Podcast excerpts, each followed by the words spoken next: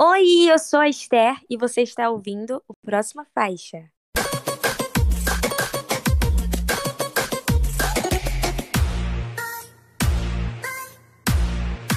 Próxima faixa. Olá, está começando mais um episódio do Próxima Faixa. Eu com meu fonezinho aqui no Guilty Pleasure, Jorge Borges, quem está aqui comigo hoje? Eu que sei que o mundo deu errado quando vocês deixaram esse hino flopar, Matheus Guimarães. E na terceira ponta, quem é que tá? Eu aqui, LS, pronto para fazer justiça nesse mundo que esnoba os hits, que esnoba as músicas boas. Eu mesmo. Oh, Deus, e por que, que estamos tão reflexivos sobre o sucesso nesse dia de hoje, Jorge Borges? Porque vamos falar deles, os hinos injustiçados, aquelas músicas que foram esquecidas no churrasco que foram lançadas e menosprezaram, mas que hoje a gente vê como a gente errou com elas. Mas antes disso, nos siga nas redes sociais no arroba Próxima Faixa no Instagram e no Twitter, www.proximafaixa.com. Nos escute em todos os agregadores de podcast, no Spotify, no iTunes, no Google, na Deezer. Avalie nesses agregadores, pois é muito importante também. E onde estamos, Matheus? Nós também estamos no selo LGBT Podcasters, que reúne o conteúdo de produtores LGBTs para consumidores LGBTs ou não. Seguindo nossa tradição milenar de indicar um podcast a cada episódio, aqui hoje vou dar indicação repetida sim. Todo ano eu faço questão de indicar o FajuCast no nosso episódio de previsões musicais. Se você gosta aqui do Próxima Faixa, vá ouvir o último episódio do FajuCast que tem a gente de participação. E lá a gente deu todos os nossos pitacos sobre o que vai acontecer no mundo da música ao longo desse 2022. Então não deixem de ouvir. Ouçam, gente, ouçam, porque lá a gente está tentando fazer justiça para quem a gente quer que, que hit. Né? Muito parecido com o nosso tema de hoje. E falando de indicações, é, o nosso artista para você conhecer hoje é o Duo Atalhos. Eles acabaram de lançar um álbum novo na última sexta-feira, dia 11. A Tentação do Fracasso. É incrível, eles lançaram um videoclipe para a faixa Tierra del Fuego. É conceitual, é rock, as guitarras sintetizadas são incríveis. É, se você gosta de Los Hermanos, se você gosta de música indie, se você gosta de alternativo, Hit Waves do Glass Animals está em primeiro e transmite, assim, perfeitamente o som dos caras. Eles são paulistas. Eles vão tocar agora no. Qual é o nome do festival, Matheus? Eles vão tocar no South by Southwest. Isso, no XSSW, que eu chamo assim, que vai rolar lá nos Estados Unidos agora. Então, assim, eles estão com tudo. É, escutem Te Encontro em SP. Te Encontrei em SP é a minha música favorita do disco. E fica a indicação. Conheçam o Duo Atalhos. Muito que bem, mas antes de falarmos dos hinos injustiçados, vamos bater aquela fofoquinha, gente, sobre os lançamentos da semana? Vamos! Partiu!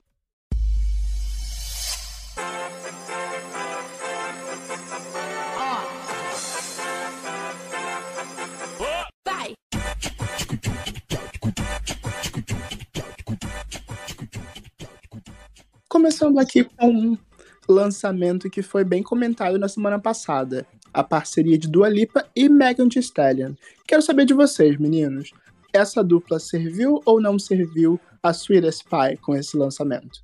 Ai, serviu um pedacinho de torta delicioso. Uh, eu confesso que eu não tive tanto interesse em ouvir essa música, então, tipo, eu fui ouvir e ver o clipe hoje. Tudo bom. Mas eu gostei bastante, e aí eu já dei aquele coraçãozinho para ela entrar ali nas minhas favoritas para eu começar a ouvir mais. É, o clipe tá bem legal, né? Tipo, uma edição bem bacana ali, um chroma key bem bonito. É, tem uma historinha. Gostei da música, gostei da combinação, apesar de não visualizar muito elas duas juntas. Eu gostei bastante da, da, da combinação. Acho que tem uma música que tem potencial, né? Que ela, ela pode crescer, ela pode se mostrar mais pra frente. E você, LS? Olha, sendo muito sincero, eu gostei muito do clipe. O clipe está belíssimo, eu adorei o conceito que elas estão ali meio que destruindo os homens, meio que fazendo os homens desejarem elas e depois tacando fogo em todo mundo, ou fervendo eles. fazendo eles sofrerem. É isso, gente. No, se, se as feministas dominarem o mundo, cenas como essa serão comuns. Eu adorei o conceito do vídeo. Mas a música, eu não sei se eu esperava mais, se as minhas expectativas estavam muito altas por conta dos últimos trabalhos delas, né? Mas eu achei bem qualquer coisa. A música, sabe? Pode entrar no, numa terceira versão do Fit Nostalgia, que é, eu esperava uma evolução, não sei. Um, som diferentezinho, pelo menos para justificar. Mas como é só para divulgar a turnê, né, que elas estão fazendo juntas, para mim super funcionou. É, pode fazer um barulhinho se for bem trabalhada, mas aquele smash hitzão que, que eu esperava não veio aí. E para você, Jorge, veio aí o hitzão? Para mim, poxa, já vou roubar da vez do Jorge porque o Jorge já falou. Então, eu quero dizer que vocês não estão reconhecendo uma boa farofa quando olham para elas. É, sem prometer, as meninas lançaram um, um hit de festa como a gente não via há muito tempo é, pela divisão de versos, eu fiquei muito com a impressão de ser uma música muito mais da Megan do que da própria Dua, que tá ali no meio mais para fazer umas conexões, botar um refrão melódico cantado mais fácil. Mas ainda assim é uma farofona como a gente não via há muito, muito tempo. Discordo completamente do LS quando diz que não se, não se diferencia do Future Nostalgia, ou que, que com, com as versões e passadas da, da, desse álbum a gente ouviu muitos, muitos possíveis caminhos que a Dua Lipa tinha ali para esse futuro, mas aqui a gente vê uma diferenciação desse estilo neo-disco que ela trabalhou no Future Nostalgia. A gente vê uma evolução disso. Talvez não seja a evolução que você esperava, mas a gente não pode negar que é uma evolução. Mas olha, eu gostei muito. Se for um sinal para um próximo álbum, para uma próxima era, vai ser muito bem-vindo. Mas eu não acho que é bem esse caminho, não. Então vou só curtir essa musiquinha, já que o show mesmo eu não vou assistir. Mas vamos de próxima faixa? A gente pode assistir o show sim, porque elas vêm pro Rock in Rio em setembro, as duas. Então pode ser que nós estejamos lá bem lindas naquele dia só das meninas. E falando de meninas, vamos de próxima faixa, vamos falar da Lari. A Lari, gente, ela lançou um novo single, As 10, que assim tá incrível. O próxima faixa teve na coletiva de imprensa de lançamento do single. Vimos o clipe junto com a Lari e eu queria que vocês contassem pra, pra gente o que, que vocês acharam do, do videoclipe e o que, que vocês acharam do single da música. Ai, gente, eu gostei muito do lançamento da Lari às 10. A música é bem chiclete, assim, sabe? Fica bem na sua cabeça aquele refrão bem gostosinho de Brota na Minha Casa às 10. A gente tem falado, né? A gente ficou brincando até. A gente entrevistou a Lari, vai ser uma entrevista com a Lari, então spoiler. E na, no clipe tem aquela cena da porta, né? Da gente viralizar aquilo com o TikTok. É, o clipe tá bem legal, tá bem bonito. É, eu acho que é isso. Fiquei muito feliz da gente ter, ter recebido o convite da Lari, né? De ter ido na casa dela acompanhar a estreia da música, a estreia do clipe. E eu gostei muito, eu favoritei. Eu tenho escutado Lari bastante nos últimos dias. E escuto o Itacoatiara também, que é uma música bem boa. E você, Matheus? Eu assino embaixo de tudo que você disse. Destaco muito a produção musical dessa, dessa, dessa faixa. Eu tô sempre aqui indicando músicas para você ouvir com fone de ouvido bom e curtir os sons. Ouça com fone de ouvido bom às 10 e curta ali as inserçõezinhas que são feitas de acordo com a letra. Quando ela fala do vestido tem um sonzinho, quando ela fala de uma coisa tem outro som. Isso é muito gostoso e no final das contas a construção da música completa é um R&B sensual muito bom, que é difícil da gente ver em português. É, mas é um belo caminho. E você, LS, o que, que você destaca pra gente? Eu tô pronta para fazer o challenge, gente. Aquele clipe de milhões, milhões mesmo. São uns 10 looks que ela usa no vídeo. Belíssimo, belíssimo, belíssimo. Gostei muito da música. Eu também destaco a, a produção musical, né? Como é, é ela colocou os objetos, né? No, no, na música, né? Peraí, como eu vou falar isso? A produção musical ela é contracena com a letra da música, sabe? Então ela fala primeira hora os primeiros goles. Aí tem um barulhinho de um gelo caindo no copo. E a roupa tá caindo no colchão. E aí tem um barulho de zíper. É muito bem produzido, muito bem pensado. E é envolvente, o refrão fica na cabeça. Tudo para mim, eu estou apaixonadinho. E já vi o clipe várias e várias vezes. entrevista com ela em breve, a gente vai conversar mais, aí vocês vão ouvir mais sobre esse lançamento. Mas vamos de próxima faixa. Vamos, vamos sim. Agora vamos falar do último sábado. Lá no último sábado, João deu início à sua nova turnê aqui no Rio de Janeiro. Com uma estrutura monstruosa, ele lançou a turnê Pirata, emocionando os fãs. E nós estávamos lá, não é mesmo, LS? Ai, gente, eu tô me sentindo muito chique. Um dia coletiva de imprensa, no outro dia show, presença VIP, tô adorando. Mas vamos falar do João. Gente, que show incrível! Fiquei muito surpreso, né? Gosto bastante do menino João. A estrutura de milhões. Fica uma cortina fazendo um mistério enquanto tá tipo rolando uma baladinha antes do show começar.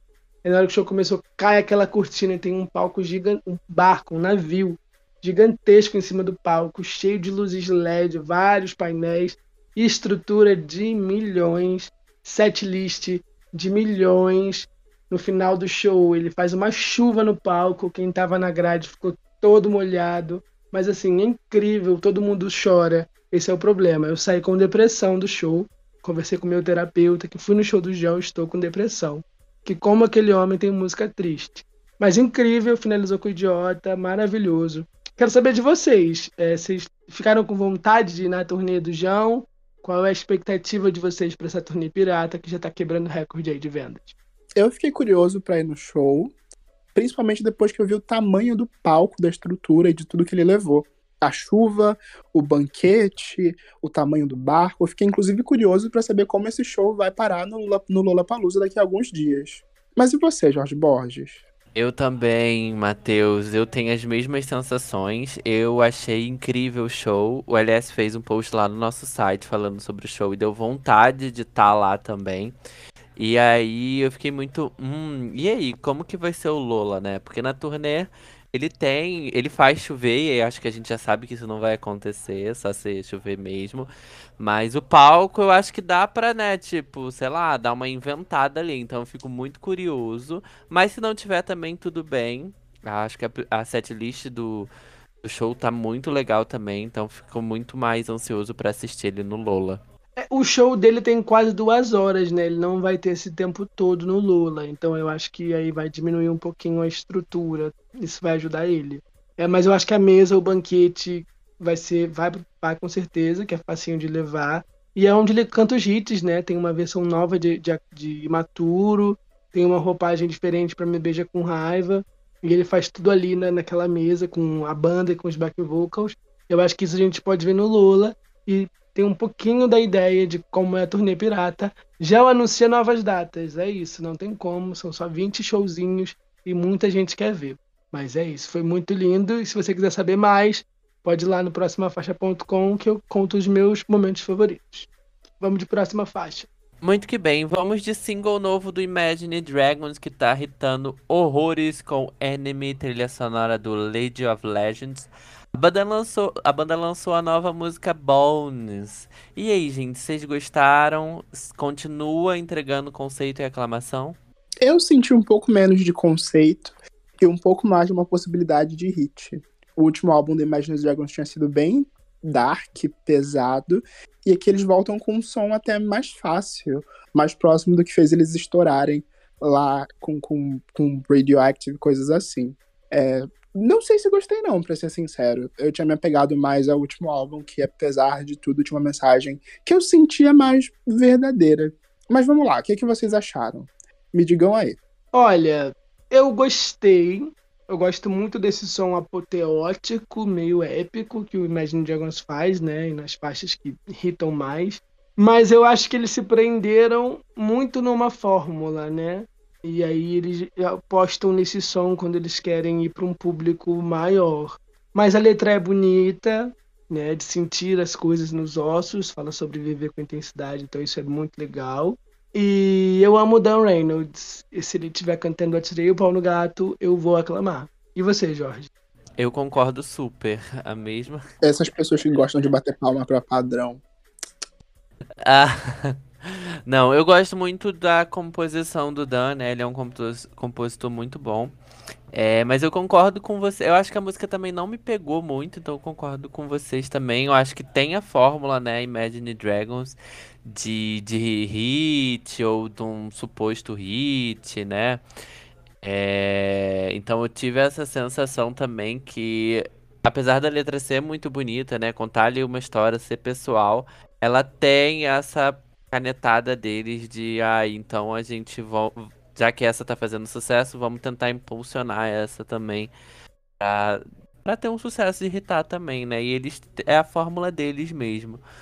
Uh, eu não fiquei muito íntimo do último álbum deles, então talvez eles até estejam se encaminhando pro, pra, pra outra parte do lançamento do álbum, né? Que se eu não me engano seria dividido em três partes. Então essa parte talvez seja mais comercial mesmo, né? Seja mais chiclete, mais para irritar. Mas vamos ver, eu sempre gosto dos materiais deles, apesar de não estar, não ser o meu favorito, eu gostei da música, mas não coloquei nos meus favoritos, assim, não, não curti tanto. Não ficou com mágica nos ossos o menino George, gente. Seria esse um hit injustiçado? Seria um injustiçado. Ah, será? Será? Vamos falar de da bruxona, gente. A Florence, ela não para. Ela anunciou o um novo álbum e lançou duas novas canções. E a gente falou dela semana passada. Dance Fever é o nome do álbum, vai chegar no dia 13 de maio. E eu quero saber o que, que vocês acharam das canções My Love e Heaven is Here. Sentiram a magia? Ah, gente, eu gosto muito dos trabalhos da Florence, mas eu vou, vou admitir que sou, sou muito saudosista de eras antigas da Florence. Eu sempre tô esperando um novo Ceremonials que nunca vem aí. E sempre acabo me pegando nas minhas expectativas por conta disso. Mas eu gostei das músicas no geral. Entraram, entraram na minha playlist, vou ouvir sempre? Não. Mas é, vou, gostei. Mas e você, Jorge? Eu também fico nessa busca, né? Mas apesar de achar que essa era tá um pouco dos dois ali, sabe?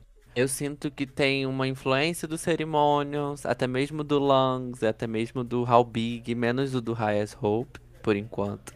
Então eu sinto que ela botou tudo no liquidificador e tá batendo e tá tirando um som que ela sabe fazer e ela faz bem. Eu tenho, tô gostando muito desses lançamentos dela, apesar de eu ter achado My Love é, visualmente distante do que ela lançou com Heaven is Here e com King, entendeu? É, as duas tinham o mesmo ambiente, né? A mesma história ali rolando. E essa é uma nova história, um novo clipe, apesar das dancers entrarem com as mesmas roupas do clipe de King. Então eu acho que vem uma coisa mais visual vindo aí, sabe, em relação a esse lançamento. O que tá me deixando um pouco travado é que eu sinto que tá tudo muito direto, sabe? É, ela lançou uma música numa semana, lançou outra, na outra semana já lançou lançou é, Heaven is Here no início da semana, na sexta-feira lançou My Love, então eu tô um pouco. Ei, peraí, calma. E quando tem um coming back desse, né, longo, eu gosto de um cut down, né? Até mesmo para me preparar, de tipo, ai, vai ter o lançamento tal e eu vou ficar só naquilo. Então eu tô um pouco me sentindo bombardeada. Eu acho que eu não tô aproveitando tanto como eu gostaria. E o álbum já lança, acho que no próximo mês, né? Maio. Aí, maio. Então, assim, é muito perto, sabe? Mas, tô gostando dessa era. E você, LS? Eu não sei se eu gosto de ser macetado, bombardeado desse jeito, mas eu tô gostando. Tô gostando porque eu tô sentindo que tá sendo bem feito. Discordo de você, eu acho que o álbum é bem mais a evolução do som do Hayas Hope do que das eras antigas. E até fico triste por causa disso, que eu acho que o Ceremonials é um dos melhores álbuns dela. É, acho que ela vai lançar o If I Can't Have Love, I Want Power dela sim. Ela vai lançar o álbum visual. Ou pelo menos uma conexão entre as músicas, entre os singles, se não for tudo videoclipe. É, até agora, King continua sendo a minha música favorita. Eu acho que pelo impacto que teve de primeira. Mas eu gostei muito de My Love. Acho bem bonitinha. É, e fiquei curioso, eu não vou dizer interessado, eu vou dizer curioso pela história que ela tem para contar pra gente. Porque, pelo menos pelo nome, parece que vai ser um álbum mais dançante. Parece que vai ser um álbum é, não de balada, não de EDM. Por mais que ela seja muito boa fazendo isso, a parceria dela com Calvin Harris é incrível. Mas eu acho que ele vai ser um álbum mais pra cima do que os álbuns do que o How Big How Blue, do que o, o High Gas Então eu tô atento pro que ela vai fazer aí e eu acredito que tudo vai se conectar no final. Concorda ou sem corda? Eu só ia aqui dizer que eu achava que esse nome do disco era uma referência à histeria coletiva lá que teve na, na no século XVIII, XIX, e as pessoas dançaram por dias até a morte. Mas enfim, já baixei o clima. Próxima faixa. Eu aqui, gente, sem conhecer o conceito da pessoa falando que o álbum vai ser dançante. Obrigado, Matheus. Vamos lá, próxima faixa. Vamos sair da bruxona e vamos pra fadinha futurista. Charlie XX lançou o clipe e faixa para mais uma música do álbum Crash. Agora Every Rules saiu hoje com música e clipe. O que, que vocês acharam? Ah, eu adorei esse lançamento. Eu acho que foi. que é um dos meus lançamentos preferidos da, da Charlie até agora com esse álbum, apesar dela já ter lançado algumas músicas, né? Quase o álbum todo, por sinal. Não, brincadeira, mas algumas músicas. Mas eu gostei bastante dessa. Acho que ela é, por ela ser um pouco mais, sei lá, baladinha, talvez, né? Ela ser um pouco mais lenta, tem uma letra bonitinha ali. Então, não sei. É a minha preferida, tô muito ansioso pelo álbum da Charlie. Finalmente vai chegar, parecia que era uma eternidade para lançar, mas finalmente tá aí. E espero que tenha um pouco mais de músicas assim também, porque eu, eu acho que eu vou gostar mais. E você, Matheus? Então, essa é a quinta música do álbum que sai antes do lançamento, que é nessa sexta agora. Eu não tinha me dado conta que tanta música assim tinha saído. Ai, ai, a gente ouviu metade do disco, realmente. Mas sobre essa faixa, é, eu tracei um paralelo muito grande com as baladas do I'm Feeling Now, o último álbum completo dela. O disco tem baladas belíssimas, mas todas elas estão ali envoltas naquela camada de vocoder e PC Music que afasta muita gente. Eu lembro que eu já mostrei durante 2020, lá que eu tava mais emocionado com a pandemia, mostrei baladas desse disco pro LS, ele falou, ok, eu tô ouvindo um monte de barulho. O que que tem aqui? É, aqui a gente vê uma balada da Charlie XX do jeito que ela produziu pro, pro How I'm Feeling Now, se expondo muito e falando muito de sentimento dela, com o que a gente consegue relacionar com acontecimentos da vida dela, mas agora sem essa camada de vocoder, sem essa camada de estranheza que afastava a gente. Eu vejo um pop muito, muito, muito bem feito e ela tá realmente servindo o artista pop que os fãs chatos esperavam que ela fosse. Mas e para você, LS? Você conseguiu ouvir essa balada sem a camada de PC Music? Então, é, vocês viram o desfile da DK? Que ela vai pegar o microfone do Pedro Sampaio para falar e o microfone tá cheio de autotune? Então, eu me senti assim. Eu acho que a Charlie, ela é uma excelente compositora. Ela é uma excelente produtora musical. Eu amei Good Ones, eu amei Beg For You. Mas eu acho que toda vez que ela vai por esse lado mais vulnerável, ela coloca uma camada de, de autotune, uma camada de coisas para a música ficar menos emotiva, não sei. Não sei se, se eu consigo interpretar isso direito. É... A letra é linda, o clipe é muito bonitinho, é um dos melhores lançamentos do disco. Mas eu não entendo a necessidade. Ela canta tão bem, gente. Pra que tanto autotune na faixa, sabe? É uma escolha estética, poxa. É, mas eu tô muito animado pro disco, tô muito ansioso pro Crash, para todo o conceito. A performance que ela fez no SNL foi muito bonita ela tá entregando, né, essa coisa da diva pop imaginada, mesmo com algumas críticas dos fãs, eu é, não dá para adicionar, pagar tudo que ela quer fazer para entregar, né, só a letrinha ali com a com a produção basiquinha, essa não é a Charlie e entendo que a estética, entendo que a proposta é essa. É, gostei, estou animado para o álbum, mas não foi meu lançamento favorito. Mas eu acho que eu vou me acostumar mais com a faixa. Vou ouvir mais vezes, porque vale o play. Vamos colocar assim. Então tá, então vamos falar de lançamento favorito, né? Envolver, porque a Anitta tá vindo aí, vem cada vez mais forte. Ela confirmou o lançamento do Girl from Rio e Envolver está irritando muito no Spotify. É, a Poderosa ainda afirmou que o projeto tem grandes colaborações e canções em português, inglês e espanhol. E aí, gente, vocês estão poliglota? Temos um Kisses 2.0, pessoal. Ai, meu Deus, não me diga isso. Pum, pum. Ah, a bomba, barulho da bomba explodindo. Mas agora, agora, sem brincadeiras, até porque de nós todos aqui, eu sou uma pessoa que verdadeiramente gosta do Kisses. Eu fiquei um pouco triste em saber essa mudança de direcionamento do álbum. É, ela já tinha comentado que tinha acontecido mudanças de direcionamento, faixas que foram produzidas lá para a versão de 2020 acabaram ficando pelo caminho, novas pessoas entraram no álbum, muita coisa mudou. Provavelmente esse sucesso repentino de, de envolver mudou mais as coisas ainda, mas eu ainda fico com um certo receio do que esperar sobre esse álbum. Tô animado, tô de coração aberto para o que pode vir, e muito mais curioso para saber o que ficou de fora disso. Tenho muita curiosidade de ouvir as outras músicas produzidas pelo mocinho do, do, do o produtor que eu sempre me esqueço o nome, pra versão de 2020. Ryan Tedder, do One Republic. Isso. Mas e você, Jorge Borges? Você acha que vem um Kisses ou vem um Bang?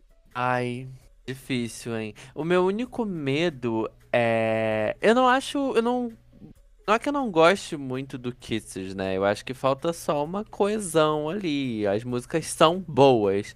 E aí o meu medo é o álbum não conversar como Kiss não se conversa, sabe? Como eu acho que não se conversa. Então eu fico com um pouco desse receio. E aí já vazou 10 mil tracklists falsas, né? De que, ah, essas são as músicas que vão estar no Girlfriend Rio.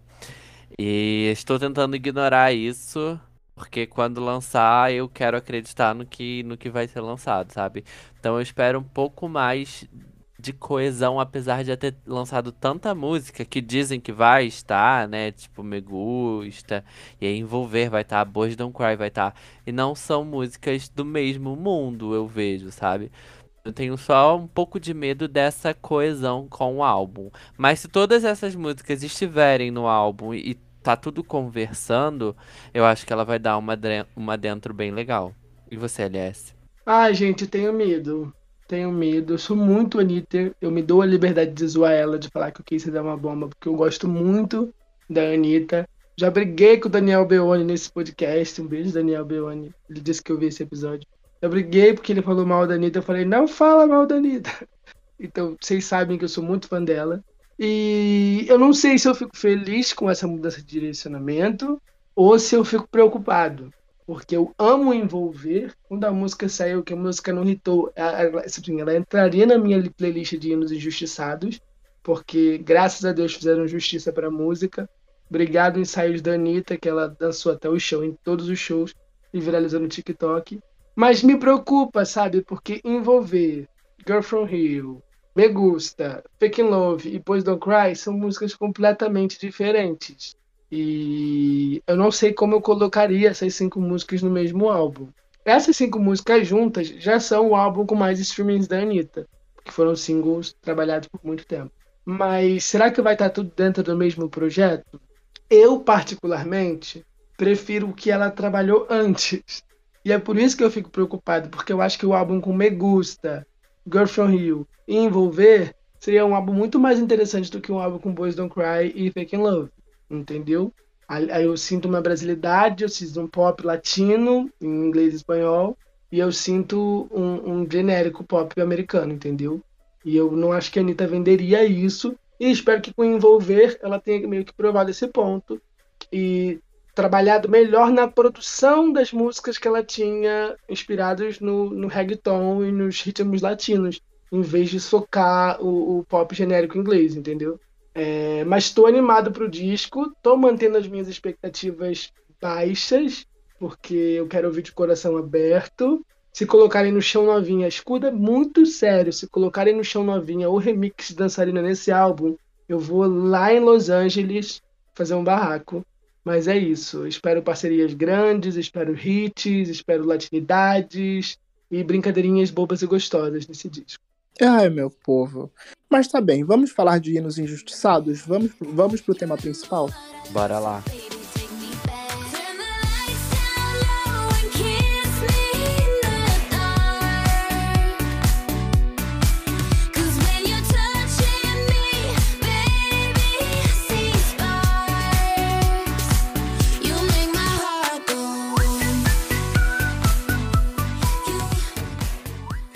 No episódio de hoje nós vamos fazer justiça. É hora de lembrar deles que não tem um na Hot 100, não tem streams, não tem Grammys, mas tem o nosso amor. Os hinos injustiçados.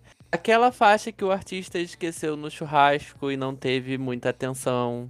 Aquela faixa que o artista até acreditou, mas o público não deu muita bola, sabe? Mas é a queridinha da fanbase, gente.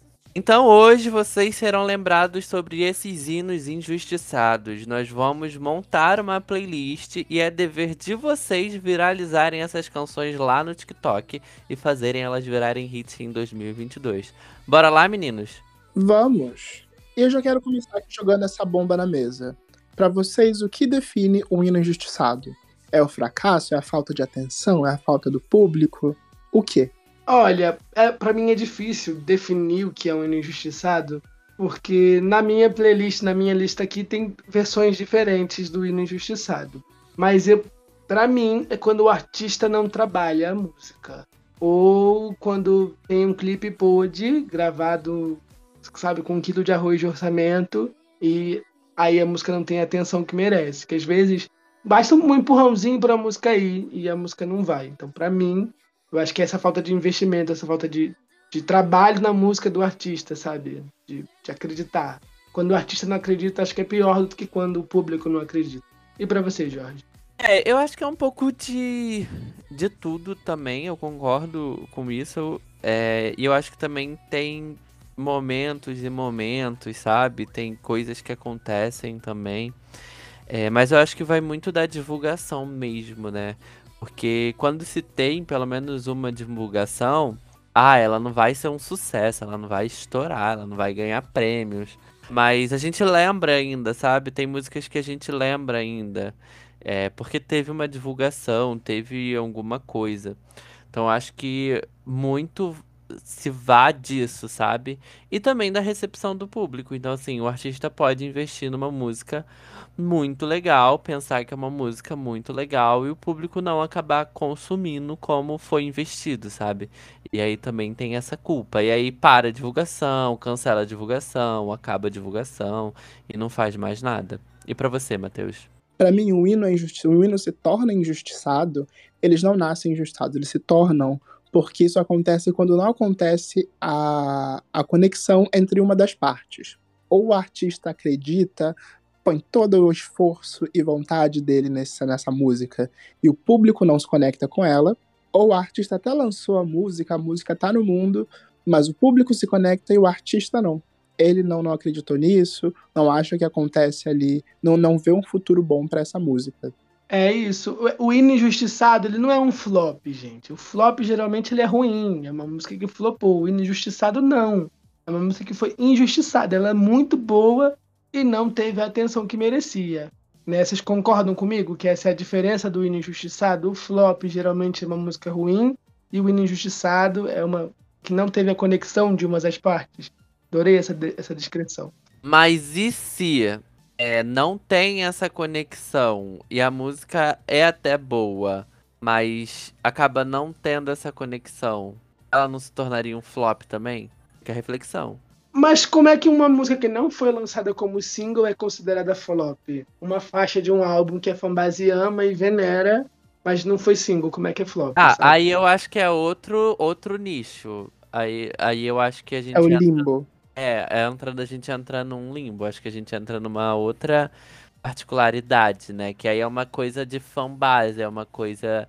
Fanbase, assim, outras pessoas podem conhecer, sabe? Mas é um movimento que vem de dentro. E aí, quando a gente fala de singles pro mundo, de lançamentos, né, de single no geral, é, aí eu acho que também já, já é outra característica, né? Por isso que eu pontuei essa questão no flop. E na opinião de vocês, quem é o artista que tem mais singles injustiçados? Olha, eu fui muito. Eu na minha lista aqui eu fui bem é, abrangente. Peguei vários artistas diferentes.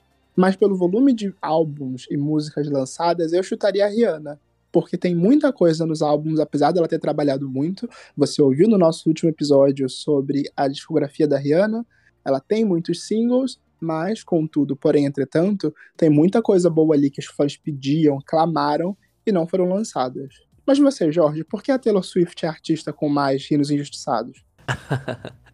Só se injustiçado porque ela não lançou, e aí, eu, aí a gente conversa. Mas eu pontuaria nesse, nessas mesmas, nessa mesma descrição que você fez da Rihanna, eu acho que a Beyoncé também tem muitos singles, é, tem muita música que, né, acabaram, sei lá, os fãs pedindo, ou acabou fazendo muito sucesso na fanbase e, e sendo lançada, e quando chegou pro mundo não foi tão bem vista. Ah, até mesmo os últimos lançamentos dela, né? O álbum do Jay-Z, dela com Jay-Z, que é muito bom, mas que assim, não teve uma justiça. E a gente chamaria que foi um flop, sabe? São músicas muito boas, que não bombaram, não viraram hits, e que eu acho que foram injustiçadas também, sabe? Pra mim é inevitável, não tem outro nome pra falar. Eu acho que a Lady Gaga e a Miley são as cantoras com mais material desperdiçado. Não sei se é a preguiça delas, não sei se é a falta de apoio da gravadora, eu não sei. Sei que pelo menos um álbum tem uma música que assim é incrível e quase ninguém conhece. Ou um single que ela lança e desiste, sabe? E pra mim, é ou é isso, é uma dessas duas a definição. Peraí. Pra mim, a definição de injustiçado é uma dessas duas partes. Uma dessas duas coisas. E as duas têm muitos. Tanto a Miley quanto a Gaga. É uma tristeza entrar na discografia e lembrar: olha, você não teve o que você merecia. Ok, gente, o roteiro aqui tá pedindo para que a gente diga é, qual a música mais sofrida, qual a música que mais, mais pesou para você essa injustiça. Mas eu já vou entrar aqui na nossa playlist colocando essa música que toda semana a gente vê no Twitter alguém falando que o mundo deu errado quando deixamos ela flopar. Sparks da Hilary Duff. Toda semana. Ah, ai, sei. Eu ia puxar ela, por sinal. Momentos, gente. Momentos. Vocês realmente consideram uma injustiça com Breathe In, Breathe Out? Vocês- acham que daqui a 10 anos a Hilary Duff vai aparecer com 50 anos pra lançar mais um single no mesmo jeito?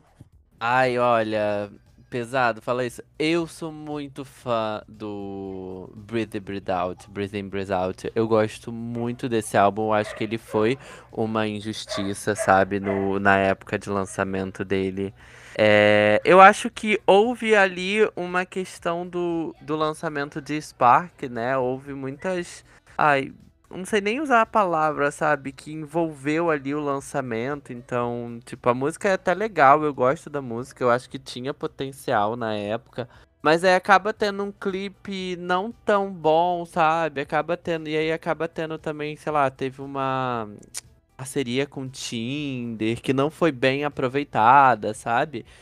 Que eu acho que não foi tão bem executada pela, pela proposta. E aí o clipe até tinha uma dancinha, né? Acho que se, se fosse hoje daria um viralzinho no TikTok, porque tinha uma dancinha legal. É, eu diria que foi um hino injustiçado, assim, principalmente o álbum. Ai, gente, eu acho o cúmulo do pop genérico, não acho um injustiçado, mas entendo quem gosta. Eu entendo quem gosta, porque Hilary Duff é sinônimo de nostalgia, né? Então é era o comeback, o grande comeback dela, muitas expectativas foram depositadas e a gravadora dela é podre, essa é a verdade. Então não teve o investimento que merecia, precisou de uma publi para conseguir gravar o clipe. E aí depois os fãs pediram, ah, lança o clipe sem a publi. E não tem a menor graça aquela, aquela, aquele dance vídeo que ela lançou. E a música acabou morrendo na praia. Mas é gostosinho. Foi uma época gostosinha. é, E a gente fala, ah, não entendo porque que essa música irritou. Mas a gente entende sim. Pode falar que você entende. Ai, Deus. Mas vamos lá, já vamos puxar a próxima música da nossa playlist. Conta aí pra gente, Jorge, o que você considera um hino injustiçado? Não esperava por essa. É, bom, eu vou tra... Eu acho que a Jessie J na era Sweet Talker foi um pouco injustiçada, sabe? É, tudo bem que aconteceu muita coisa com, com ela naquela época, naquele período, né? Até mesmo o Alive antes. Mas o Sweet Talker tem músicas que eu acho que tinham um potencial, assim, bem legal. Ah, Tem Bang Bang, né? Na, na, na, na setlist do álbum, lá na lista do álbum. Tiveram outras músicas que até a galera deu uma olhada, tipo Masterpiece. Uh, mas eu gosto muito de, da música Tree Talker, que acabou acho que nem virando single na época. Não sei porquê. E do Alive, eu citaria uma. Eu acabei dando uma confusão aqui nos álbuns da gata, mas é sobre isso. É o Wild, que na verdade é do Alive. E na verdade foram dois álbuns, né? Ela acabou sendo muito boicotada nessa época. E assim, são dois álbuns que não são ruins na execução. Mas que a, o público também acabou não tendo uma boa recepção, sabe? Pelas coisas que acabaram acontecendo com ela na época. E a Live foi um single muito bom. Foi uma música bem legal, tipo, pra época também, né? Aquele pop bem chiclete que tem um rapper e tal. Então eu diria essa. Pra mim, essa daí flopou por falta de qualidade. Mas e pra você, essa? Então, eu tenho uma visão comercial que eu acho que foi aonde ela flopou. Eu já conversei com, sobre o, com o Matheus sobre isso. Que eu acho que o grande erro da carreira da Jessie J foi ter cortado a marca dela sem conseguir fazer uma outra marca antes disso. Ela era britânica do cabelinho de Bob, sabe? Do cabelinho preto até o ombro com a franjinha. E aí ela irritou muito, o, o, o irritou bastante Teve vários singles com aquele visual icônico. E ela podia ter feito igual a Dua Lipa fez de, durante o segundo álbum, desconstruindo aquele visual. E aumentando o cabelo, ou trocava a cor, a cor do cabelo de, do, do, cabelo, igual ela fez no clipe de Domino, que ela parece ruiva e ela parece loura, ela parece cabelo verde, desconstruindo aquele visual. Mas não, ela chega na segunda era, no segundo álbum, ninguém nem tinha pá, marcado o nome dela, a pessoa via cara, ah, é aquela cantora daquela música, porque reconhecia por causa do cabelo, ela me aparece careca, sabe? E aí, para mim, ela meio que matou o que ela tinha construído, porque ela não tinha fundação para fazer isso. E aí, as músicas são boas, mas o marketing, a marca registrada dela, ela não tinha mais. Então, no que, que a gente ia se apegar?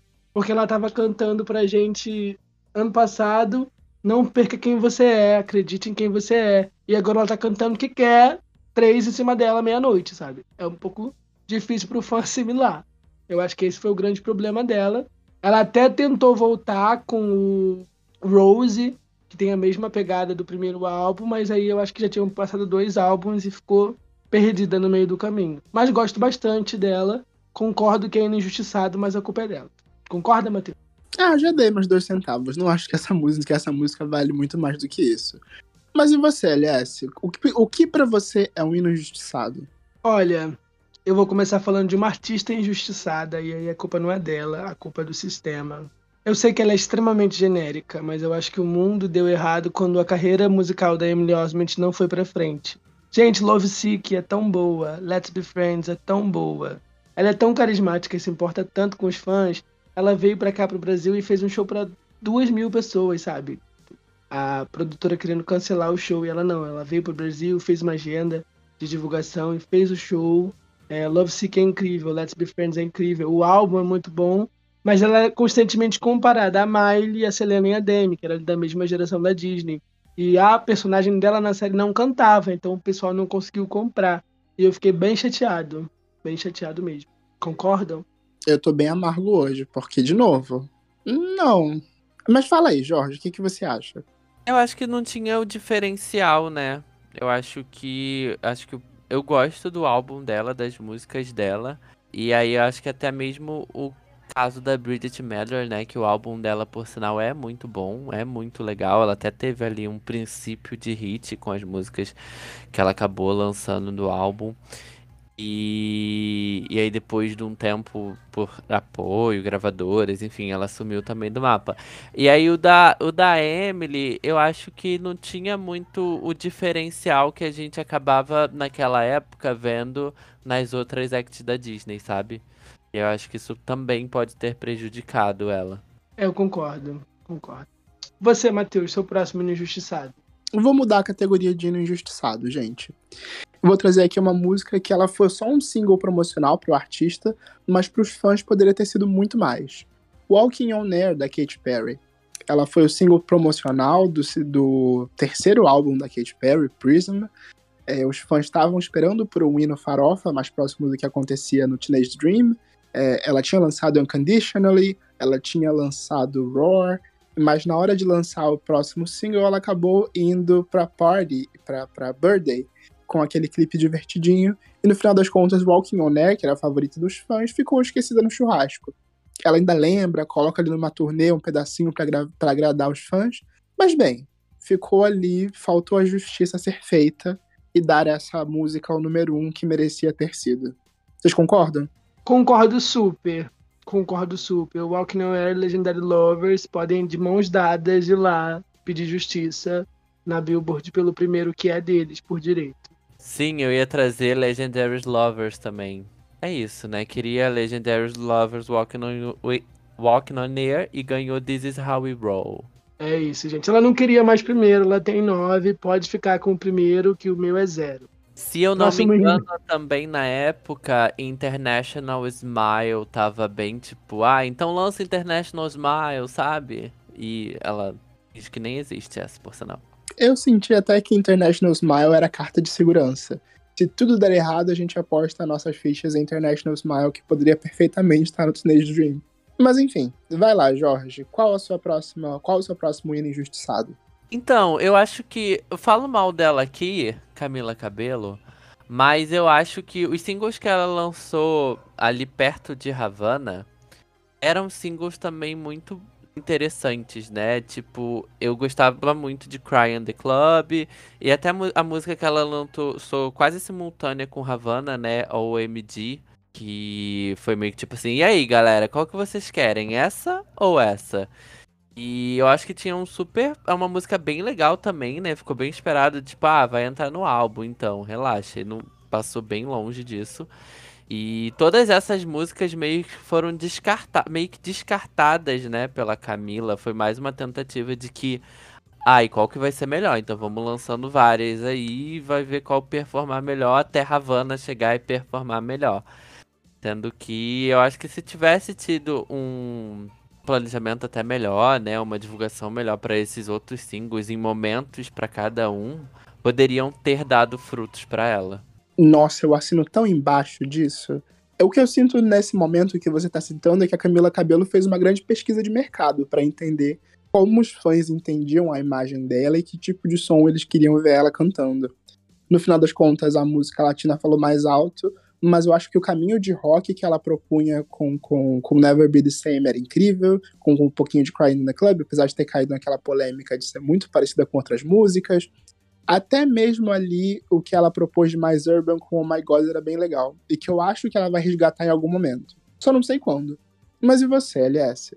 Ah, eu, é, a grande fofoca dessa era é que a Camila era uma artista que tinha muita demanda do público, mas não tinha dinheiro. E aí a gravadora sabia o que produzir, ela que produziu o OMG, que produziu é, as outras faixas, e, a, e tinha uma equipe por trás dela que estava fazendo esse branding do que, que o mercado queria. E aí essa equipe conseguiu dinheiro e investiu dinheiro em Havana. Mesmo as outras músicas sendo melhores, Havana foi o dinheiro, entendeu? E aí a música chegou no público, o público comprou a música foi um investimento que deu retorno. A gravadora não, queria que fosse orgânico de qualquer jeito e ia ficar tentando, tentando até acertar, entendeu? Sendo que ela só precisava de um empurrão. Então eu super concordo. Eu achei que ela ficou chateada com a mudança de, do projeto, que ia ser The Her, The Healing, The Loving, e virou Camila, mais latino e, e mais para cima e menos conceitual. Mas deu frutos para ela, tanto que ela aposta nesse som até hoje, e eu gosto bastante. Já que você gosta dessa, aproveita e manda mais uma que você gosta aí no seu hino injustiçado da vez. Olha, meu hino injustiçado agora é Angels Like You. Todo o Plastic Hearts, na verdade, mas Angels Like You, que ela ainda tentou ali, depois de quebrar o contrato com a gravadora, lançou um clipe com dois centavos. Ela chamou um cameraman para gravar os bastidores do show dela, só pra, sei lá, acho que foi pela fanbase aquilo ali, foi pelos fãs, que a música é incrível mas não teve investimento e não foi para frente. Para mim, é uma das melhores músicas da carreira da Miley. E era melhor não ter um clipe do que ter aquele equipe podre. Concordam comigo? Eu acho até que o clipe tem seu charme. Você concorda, Jorge? Eu acho que tem seu charme, mas se não tivesse, teria o mesmo charme também, entendeu? Ai, Mas de fato, é uma música que teria força pra funcionar como uma balada, uma balada de rádio. Um charme de centavos que tem aquele clipe, né? Vamos ser sinceros, pelo amor de Deus. E você, Matheus? Ah, gente, eu tava tão, tão inseguro quanto a minha próxima indicação, porque eu acho que agora vai ser o momento de vocês me criticarem. Esse hino injustiçado foi muito criticado na época, a artista acreditava, mas os fãs não queriam. Por quê? Os fãs, como sempre, projetavam uma imagem, queria que essa artista voltasse a ser o que ela foi um dia, mas ela já queria experimentar outras formas de fazer pop. Vocês têm ideia do que pode ser? Madonna, Katy Perry. Não, Lady Gaga. Lá em 2017, quando ela lançou The Cure, essa é a minha leitura desse momento. Eu fui uma das pessoas que criticou, mas acredito que essa música envelheceu muito bem. Os fãs odiaram na época, Uh, muita gente dizia que era só um descarte lá do que tinha sido testado para Stars Born, mas eu acho que é uma música que envelheceu muito bem, é um tropical house que ainda é bom e vale ser reescutado, redescoberto pelos fãs hoje em dia. Eu particularmente na época amei essa música. Eu gostei muito, eu queria que e foi ali, foi depois do Joanne, né, essa música, esse lançamento. E Exatamente. E eu fiquei tipo, ai, por que, que ela não fez mais disso no Joanne? É... Eu gosto muito desse som, eu acho que ela tem um pouco, né? Acho que remete um pouco a vibe mesmo do A Stars Born. Então, acho que faz a gente ser, ser desse mesmo mundo. Mas é uma faixa que eu gosto bastante. Eu também gosto bastante dessa música. É, é um hino injustiçada porque ela não teve tempo de trabalhar a música, né? Porque ela teve os problemas com a turnê do Joanne, e aí ela estava gravando o filme correndo, e a música é um descarte do filme, a que entrou pro filme foi Hilme, e The Cure ela lançou ali para fazer o show no Coachella em 2017. Então, é, merecia um vídeo, merecia uma divulgação melhor, e eu acho que o Covid fez a música envelhecer muito bem, né? todo mundo quer uma cura e a música conversou bastante com todo mundo nesses últimos anos. Mas vai lá, Jorge, sua vez. O que você coloca na mesa? Ai, gente, deixa eu ver aqui. Pronto para vocês me criticarem. É, Demi Lovato, na sua melhor ela, era Tell Me You Love Me. Ih, Ih, vem aí. Eu vejo que é muito a fan favorite, que é Sexy Dirty Love, né? Foi uma música que eu vi que as pessoas pediam muito para vir single. E foi uma, uma das melhores eras dela. Em, em, pouquíssimo tempo, né? Foi uma era curta, com poucos singles. Teve Sorry Not Sorry, Tell Me Love ali pra, Tell Me Love Me pra fechar a era. E o Don't Do It For Me animou uma tentativa de Stone Cold, aí viu que não deu certo, voltou atrás. Mas Sex Dirty Love, que é um, assim, combinava muito ali com com a ideia da era, né? De Sorry Not Sorry também, a mesma vibe. Também Cool for the Summer, que era do álbum anterior. E eu acho que foi uma perda, assim, interessante pra videografia dela, pros hits dela, dele, né? Enfim, o que, que vocês acham? Olha, eu concordaria com você há dois anos atrás, mas vendo tudo que ele passou, né, vendo os documentários e vendo como é, se posiciona atualmente sobre esse álbum, sobre essas eras, eu acho que não estava feliz, né? Não era esse material que Demi queria lançar. Então eu não consigo ter tanto apelo, mas concordo que a música é excelente, de verdade. E você, Matheus? Eu ia falar exatamente isso. Eu falei da conexão antes, e aqui para mim ficou muito claro que ele não se conectava nem um pouco com o que estava lançando, principalmente olhando em retrospecto, né? Na época, a música, principalmente Sorry Not Sorry, eu já, já achava ok, musiquinha de verão, divertidinha, mas não comprava tanto essa vibe, principalmente depois com, com Tell Me Love Me. É uma balada que poderia ser de outra pessoa. Mas vamos lá, e você, LS? Eu vou trazer ela, a loirinha, maior nome do pop atualmente, Taylor Swift, e como eu sofri com New Romantics como eu sofri com New Romantics, Jorge, não sei se você se sente representado nesse momento, mas a música é incrível, é a melhor faixa do 1989 e só está presente na versão deluxe do álbum. Começa aí o erro. E aí os fãs gostavam tanto da música e pediram para ela lançar single.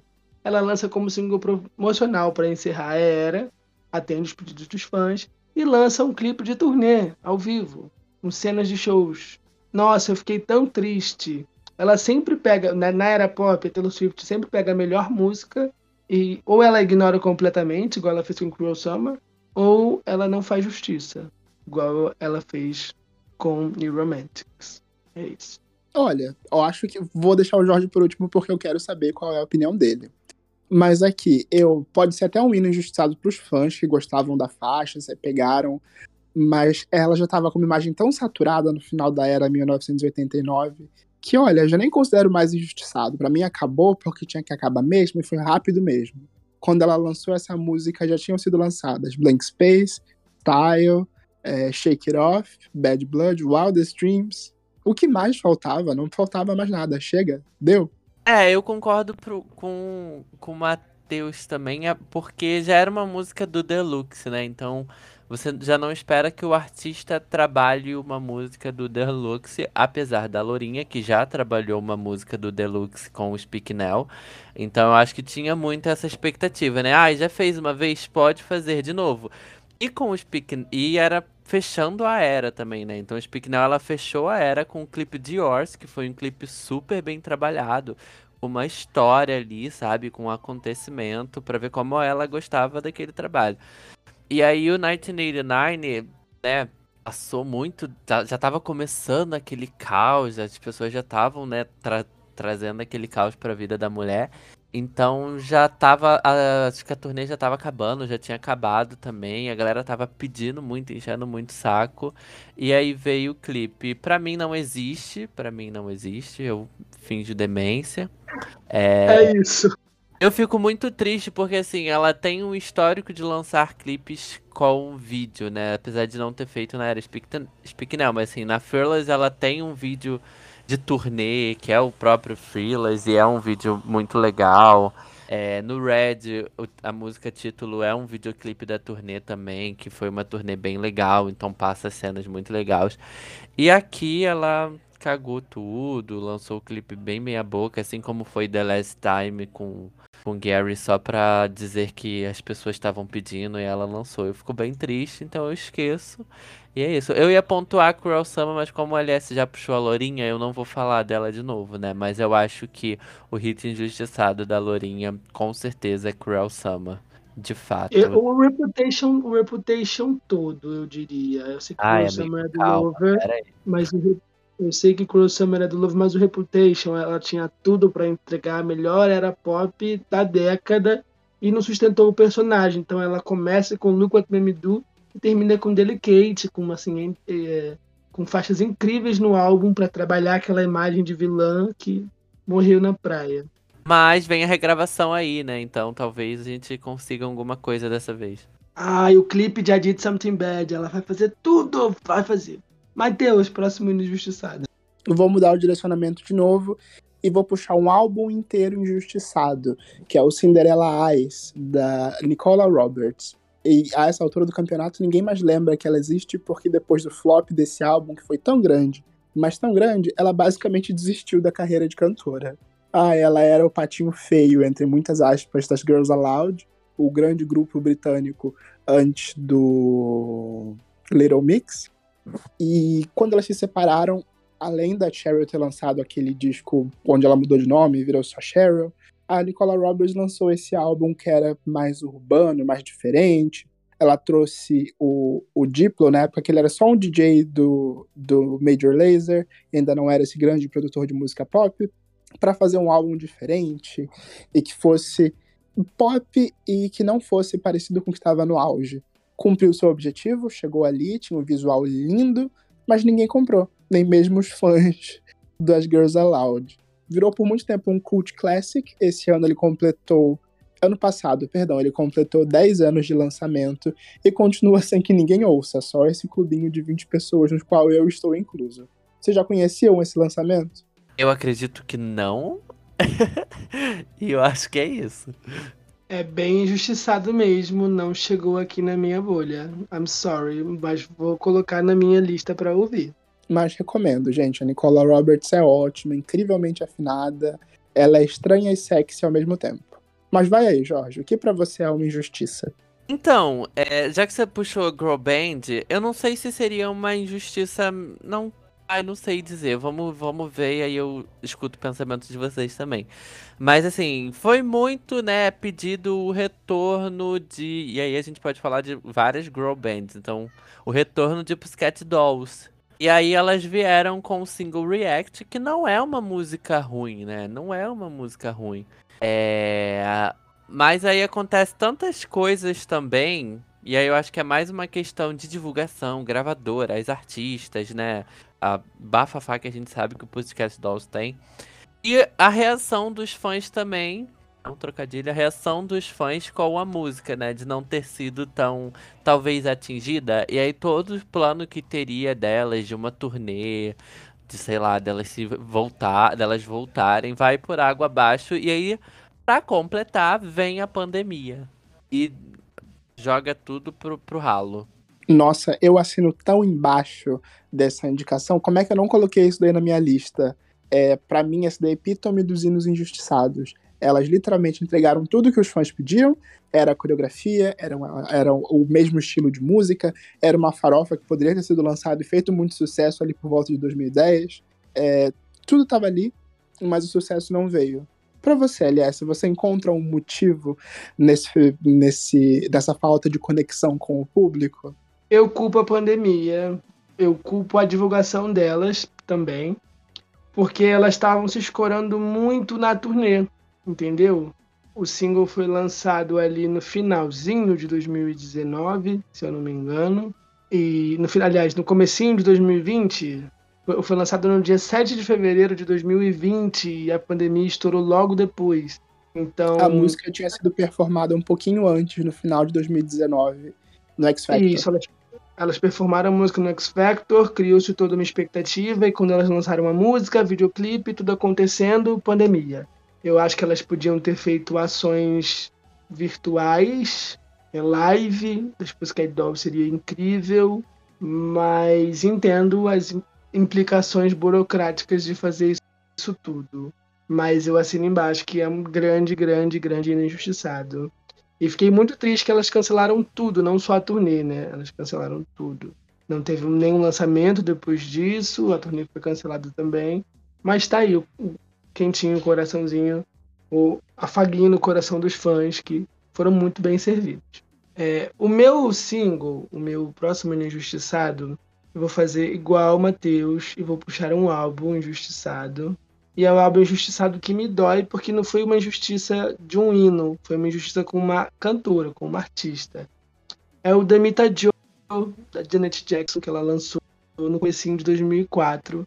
Depois daquele acidente no Super Bowl, ela foi canceladíssima, o álbum flopou horrores e ela tinha tudo para ser muito, muito, muito bem quista.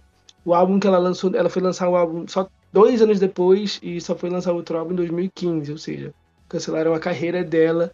E o álbum é o supra-sumo do R&B, do hip hop. Janet Jackson era uma das maiores artistas do começo dos anos 2000 e é bem difícil aceitar o que fizeram com esse álbum. Nossa, é um belo exemplo aí de, de, de, problema. E o que me dói é que realmente é um álbum muito bom. All Night chegou a fazer um certo barulhinho ali na época, mas basicamente não conseguiu fugir dos fãs da, da própria Janet. O que é muito triste, muito, muito, muito triste. Você trouxe um belo de um ponto, LS. Vamos puxar a última rodada agora, Matheus. Seu quinto e último injustiçado, qual é? Eu estava me perguntando dos sucessos atuais, o que foi deixado para trás. É, aí para poder encerrar e puxando uma coisa mais recente, de, de, de artistas mais recentes, para a gente não ficar lá em, perdido em 2010, eu trago aqui uma, um questionamento a gente pode considerar Pretty Please, da Dua Lipa, um hino injustiçado. É uma música muito boa, tá ali perdida no Future Nostalgia, é uma das favoritas dos fãs, mas ela não tem esse reconhecimento. Dua Lipa estava saturada e fez bem em não lançar, ou essa música merecia mais desenvolvimento, mais divulgação e poderia ser o número um que, que sei lá, que Physical não foi? Eu acho que ela vir falar para mim que tá cansada e não queria lançar, eu acho que eu não vou acreditar muito, sabe? Porque assim, é, continuou lançando música do Future Nostalgia. Talvez até tipo, ai, a era, sabe? Ai, tô cansada da era. Então, beleza, é super justificável que é uma era que tá bem estendida, né? Mas eu acho que era só condizente mesmo. Eu acho que ela já tinha lançado os singles que ela tinha que lançar, sabe? E fazer o sucesso com as músicas que ela tinha que lançar. E foi isso que aconteceu. E a fan favorite do fã, dos fãs vai ficar ali para os fãs mesmo. O que tá tudo bem também, né, gente? Acho que a gente precisa entender que tem músicas que precisam ser trabalhadas e tem músicas que não vão ser trabalhadas, apesar da gente gostar muito. A diferença de, de, tipo, músicas que podem ser trabalhadas, tipo Cruel Summer, de um álbum que só teve dois singles, entendeu? Foram quatro singles no Lover, tá, Jorge? Meu Deus do céu, eu não lembro de nada. que fã é esse? Que quatro singles? You Need to Calm Down. Me, You Need to Calm Down, Lover e The Man. Esquece, vai, fala aí. Comentando que o Matheus não acha que o Pretty Please seja um injustiçado. Pelo contrário, acho que é uma música muito boa dentro de um álbum muito bom, muito bem colocada e tá muito bem trabalhada na turnê. Para mim, o, o injustiçado do Future Nostalgia é Hallucinate, que teve aquele clipe de animação por conta da pandemia. E ela falou que não tinha como lançar um videoclipe por conta da pandemia, mas estava aí passando férias ao redor do mundo e podia ter feito um clipezinho numa praia um clipezinho com cenas pessoais que os fãs teriam amado. E teria sido Nossa. o primeiro dela. Eu era Team Hallucinate, não fui Team Levitating. Acho que Hallucinate é bem melhor e ficou bem injustiçada. Nossa, você tá muito certo, mais do que certo. Meu Deus do céu, ela diz que não tem condições de gravar um clipe, dois meses depois vem com o Club Future Nostalgia inteiro. Não, e o clipe com, com o menino lá, né, de Levitating. Então, assim, hum, foi quase perto o lançamento do. Ah, esqueci o nome da música que você falou agora. Com essa outra. Levitating. Levitating. Não, teve uns, teve uns tempinhos. Foi lançada como single depois de Break My Heart. O álbum saiu em abril, foi lançado como single em junho. E aí Levitating foi lançada como single em agosto. Né? Então, bem perto. Um tempinho. É, três meses deu para ela dar uma coisada, mas ela tava tirando foto, ativa nos stories e tal. Acho que a Lucinete merecia mais. Mas para você, Jorge, seu injustiçado, seu último injustiçado. Nossa, cara, eu tô pensando aqui, eu tô tentando chegar em algum lugar. Ah, eu vou trazer esse, mas acabou que não tá sendo nem um, um hino injustiçado, né? Tá sendo vangloriado agora, que foi Trago o Seu Amor de Volta da Pablo. Que quando lançou Não Para Não, era uma música que todo mundo pedia, né, para lançar e foi também uma era bem curta, bem rápida, com poucos lançamentos, poucos lançamentos. E era uma música que a galera acho que já tinha até se conformado, né? É, já deu, não vai dar, não vai dar em nada. E aí agora vem dando uma volta por cima, né? A música foi trouxe de volta, né? A música não é com um clipe, não é com uma super produção, apesar de trazer o Dilcinho pro show. Mas é uma música que, pelo menos pra artista, tá sendo revivida, né? E aí eu acho que isso dá um. dá até um up na, na fanbase, que é uma música que a galera gosta muito. Eu acho esse movimento muito legal dos artistas resgatarem as músicas que os fãs gostam e, e darem uma nova vida. Para mim, um belo exemplo disso também, aí já que eu não, não tive tempo de citar, é a Robin que, sei lá, anos depois de ter lançado o Body Talk, acho que quatro anos depois, ela volta com um single sem nenhuma explicação para Dance Hall Queen, uma música que tinha ficado perdida lá no meio do álbum. Queria que mais artistas tivessem essa iniciativa. Eu acho que o TikTok ele tá, tem tudo para fazer isso. É, eu concordo bastante com você, né? Eu como Smiler eu vejo os fãs chamando a atenção dela para cantar de músicas antigas e parar de cantar covers na turnê. Ontem mesmo ela postou um vídeo cantando Fly on the Wall. Então eu acho que isso vai ser muito, muito comum daqui para frente, né? O TikTok impulsionou a carreira da Liso, né? Os virais impulsionaram a carreira da Liso, que conseguiu ressurgir em 2019 com um álbum lançado em 2017. Então eu acho bem comum os artistas trabalharem em singles antigos. A Madonna tá fazendo isso, vai lançar um álbum de remixes, né, com hits e não hits dela. Então eu acho que vem aí. Agora para você, LS, encerra essa lista com seu último injustiçado. Ai, vai ser difícil encerrar essa lista, é uma responsabilidade muito grande. É, depois a gente comenta algumas pessoas que a gente deixou passar, mas eu não tenho como não colocar ela aqui. Ai, gente, eu falo da brasileira ou eu falo da canadense? Manda brasileira, vai. Rosa, da Anitta, melhor videoclipe do álbum Kisses, melhor música do álbum Kisses. A Anitta cantando em espanhol, ela me arrebata completamente. Eu falei que envolver seria o hino injustiçado se não tivessem feito justiça para envolver. E Rosa é muito bonito, a música é muito boa e eles apostaram em outro, outra, outras canções que queriam outra coisa. E, e, nossa, é um hino muito injustiçado, porque a Anitta, a Anitta cantando em espanhol é, faz tudo.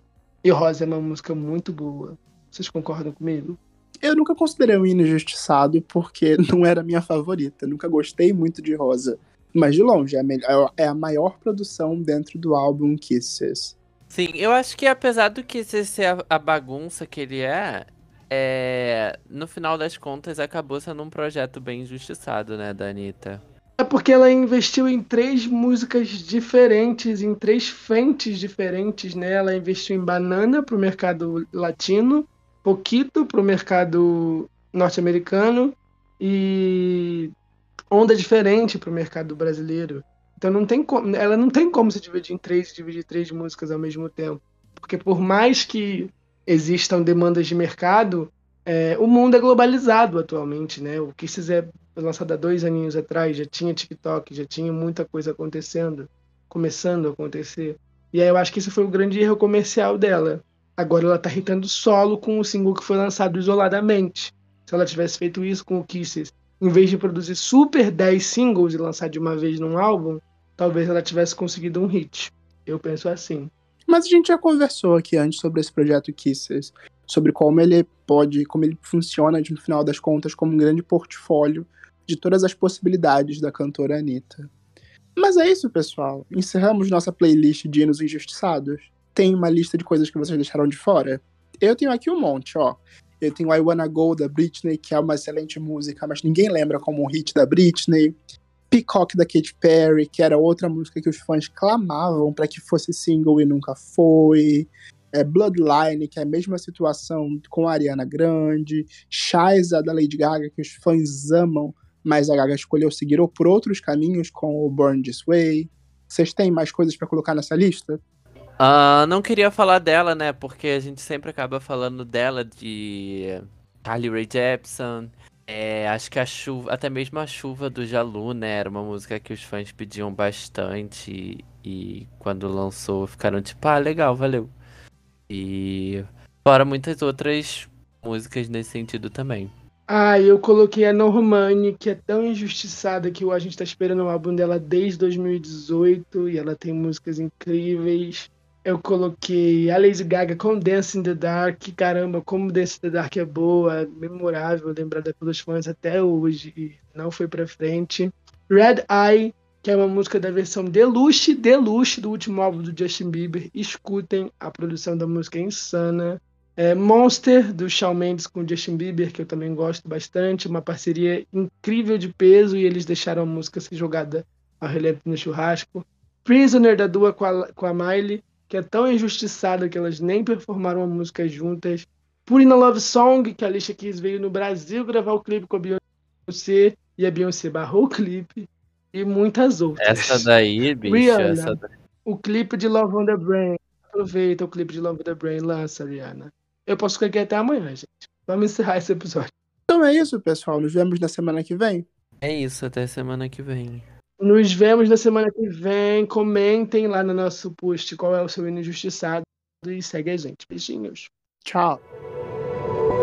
Este podcast faz parte do movimento LGBT Podcasters. Conheça outros podcasts através da hashtag LGBT Podcasters ou do site www.lgbtpodcasters.com.br.